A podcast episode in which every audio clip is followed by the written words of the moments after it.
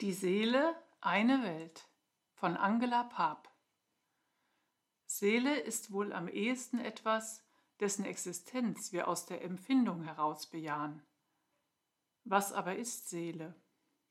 Ist sie nicht das, was in uns lebendig ist, was unserem Leben Richtung gibt?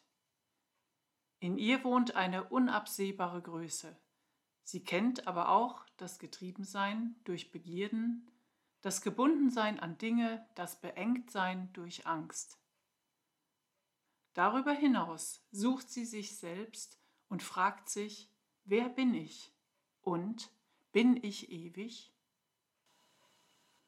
Die hermetische Weisheit erklärt, dass die ursprüngliche Seele von Gott ausging, gleich einem Strahl des Lichts der Lichter, einem Strahl, der mit seinem Ursprung eins und zugleich Individuum ist. Und so wie Gott aus sich selbst die Welten hervorbrachte, so begabte er auch die Seele mit der Fähigkeit, alle Welten zu bewohnen, von der höchsten göttlichen Welt bis in die dichteste Materie. Deshalb nennt man die ursprüngliche Seele seit alters her auch Mikrokosmos, eine Welt im Kleinen. Max Heindl hat in seiner Weltanschauung der Rosenkreuzer die Schöpfungsfelder dargestellt, in denen der Mikrokosmos sich offenbaren kann, und parallel dazu seine Wesensglieder, die dabei belebt und ausgebildet werden. Wenn Hermes lehrt, der irdische Mensch ist ein sterblicher Gott und der himmlische Gott ist ein unsterblicher Mensch, dann spricht er vom Mikrokosmos und zeigt dabei auf, dass der Mensch sowohl sterblich als auch unsterblich sein kann. Ist er sterblich, an die dichte Materie gebunden, dann bewegt sich der Mikrokosmos zwischen Geburt, Tod und neuer Geburt in dem Stratum, das wir gerade bewohnen, mithin in den beiden dichtesten kosmischen Gebieten. Ist er unsterblich, dann hat er sich von allen Bindungen an die Materie befreit und kann sein geistiges Selbst in Freiheit verwirklichen. Dann kann er in allen kosmischen Gebieten erwachen, sie bewohnen und sie in Einheit mit allen anderen Mikrokosmen gestalten, entwickeln und entfalten. Dann ist die Schöpfung ein gemeinsames Erkennen, Lieben, Werden. Und die Seelen sind es, die alles verwirklichen, was als Potenzial in ihnen selbst und in den Welten angelegt ist. Hingabe und Kraft, Ruhe und Beweglichkeit, Freiheit und Liebe klingen zusammen. Dinge, die in unserem jetzigen Zustand grundsätzlich spannungsbehaftet sind, sich in der Einheit jedoch als Ergänzungen zeigen. Ja, die ursprüngliche Seele ist eins mit ihrem göttlichen Ursprung, unsterblich, allbewusst. Sie hat nicht Weisheit oder Liebe, sondern ist Weisheit und Liebe. Wie völlig anders erfahre ich mich in meinem Alltag. Da gibt es immer wieder Momente, in denen die Größe der Seele sich andeutet oder die ursprüngliche Seele, bildlich gesprochen, einen Atemzug in mir tut. Gleichzeitig bringt der eine seelische Atemzug neben der Weite, die sich stimmig anfühlt, auch Fragen, die ich aus meinem Sein nicht beantworten kann. Und da sind die vielen Dinge, Pläne und Menschen, an die ich mich binde, weil sie vielleicht mit der Antwort etwas zu tun haben. Denn ist es nicht so, dass wir die große Frage nach unserem wahren Wesen in unserem täglichen Leben zu beantworten versuchen, wie unbewusst auch immer? Und dies ist aus meiner Sicht kein Irrtum, denn nur die Erkenntnis, die in umfassende Erfahrung mündet, führt zur Antwort. In mir überwiegen immer wieder die Verstrickungen und die Unbewusstheit, doch ich lerne, dass auch die Anhaftung kein Hindernis bleiben muss, sondern zu einer Stufe des Weges werden kann. Ich bin davon überzeugt, dass alles, was uns begegnet, uns nicht nur etwas lehren kann, alle Begebenheiten sind auf eine tiefe Weise eins mit uns.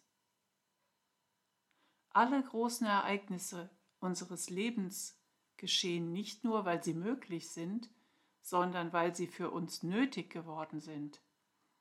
Und im vermeintlichen Außen begegnen wir immer uns selbst, denn wir werden mit den Aspekten unserer selbst konfrontiert, die wir noch nicht sehen oder noch nicht verwandeln konnten. Doch der Spiegel in den Ereignissen ist mehr als ein Lehrmeister. Dieses intelligente Gewebe der Welt, in dem jeder Lehrmeister Korrektiv und Weggefährte aller anderen ist, ist eine wirkliche spirituelle Einheit. Denn bewusst oder unbewusst leben wir in einer großen, wesenhaften Einheit und lernen wir als Seelen ständig voneinander es sei denn, wir verschließen uns. Wenn ich akzeptiere, was mir begegnet, es also wirklich annehme, verändert sich tatsächlich alles. Annehmen, was da ist, und Verbundensein ermöglichen, das Verständnis aller Dinge von innen. Die Grenzen, die das Ich vorher zog, öffnen sich. Die Seele weitet sich Sie beginnt sich als dasselbe in allem zu erkennen. Konflikte können enden, denn sie können nur Wurzeln schlagen, wo es ein Außen gibt, wo Fremdheit und Konkurrenz vorhanden sind. Die Seele, die nach und nach ihr wahres Wesen und ihre Größe entdeckt, verliert in diesem Prozess viele Ängste, wenn wir es wagen, uns diesen Ängsten zu stellen. Eine der größten jedoch, die Angst um die physische Existenz, kann sie nur ablegen, wenn sie alle Identifikationen mit ihrem Besitz, ihrer persönlichen Geschichte und dem Körper löst. Dies gelingt nur, wenn sie sich völlig zum Geist, zu ihrem göttlichen Ursprung wendet. Dies ist ein Prozess heiliger Einsamkeit und Lehre, aber zugleich ein bewusstes Eintreten in die Einheit vom Anbeginn. Der Renaissance-Philosoph Giovanni Piccola della Mirandola 1463 bis 1494, der mit der hermetischen Weisheit vom Menschen als Mikrokosmos vertraut war, fasste seine Sicht in seiner Rede über die Würde des Menschen in fiktiven Worten Gottes an Adam so zusammen.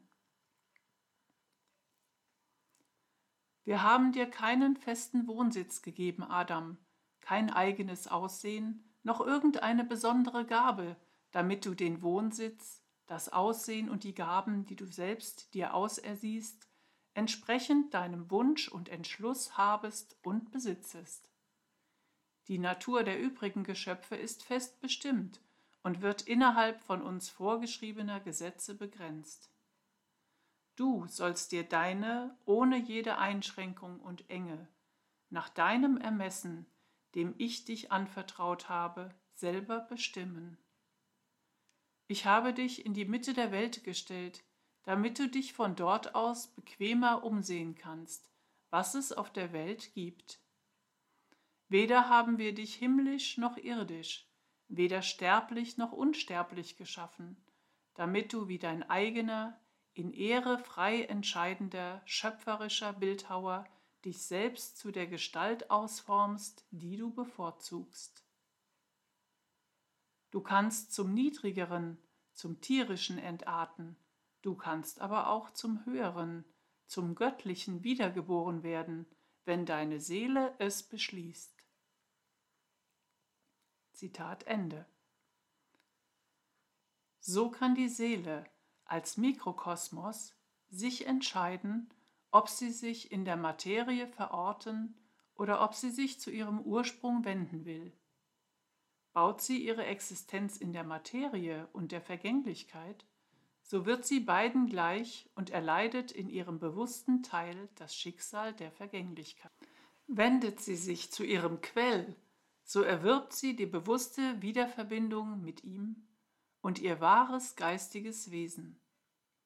Nach der Lösung von allen konkreten Dingen geht sie in einem Zustand auf, der alles in allem ist.